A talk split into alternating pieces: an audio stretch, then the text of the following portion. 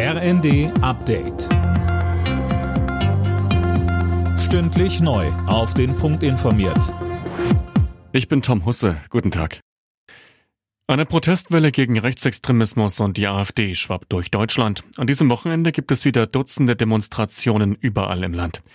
In Hamburg haben gestern mindestens 50.000 Menschen protestiert. So viele, dass die Demo wegen Sicherheitsbedenken abgebrochen wurde. Der Politikwissenschaftler Albrecht von Lucke sagte im ZDF, das sogenannte Geheimtreffen von Potsdam, was so geheim ja gar nicht war, hat jetzt ans Licht gebracht für viele, dass es darum geht, dass äh, offensichtlich sogar Deutsche mit Migrationshintergrund mhm. deportiert werden sollen. Das ist also etwas, was an die finstersten Tage, Stunden und Jahre der deutschen Geschichte erinnert. Und das lässt Leute aufstehen. In der Debatte um ein mögliches AfD-Verbotsverfahren zweifelt Sachsens Innenminister Schuster derzeit an den Erfolgsaussichten. Mehr dazu von Anne Brauer.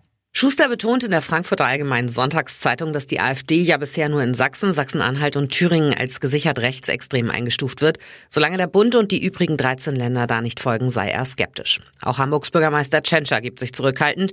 Er fordert, dass die Behörden erstmal alle ihre Erkenntnisse zur AfD und deren Vernetzung in die rechte Szene zusammenführen und auswerten.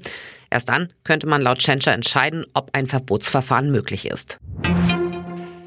Die türkische Gemeinde in Deutschland rechnet damit, dass viele hier lebende Türken jetzt auch den deutschen Pass haben wollen. Das berichtet das Redaktionsnetzwerk Deutschland. Das gestern vom Bundestag verabschiedete neue Staatsbürgerschaftsrecht erleichtert Einbürgerungen und erlaubt auch den Doppelpass. Im Spitzenspiel der Fußball-Bundesliga ist heute Abend Tabellenführer Leverkusen zu Gast beim vierten Leipzig.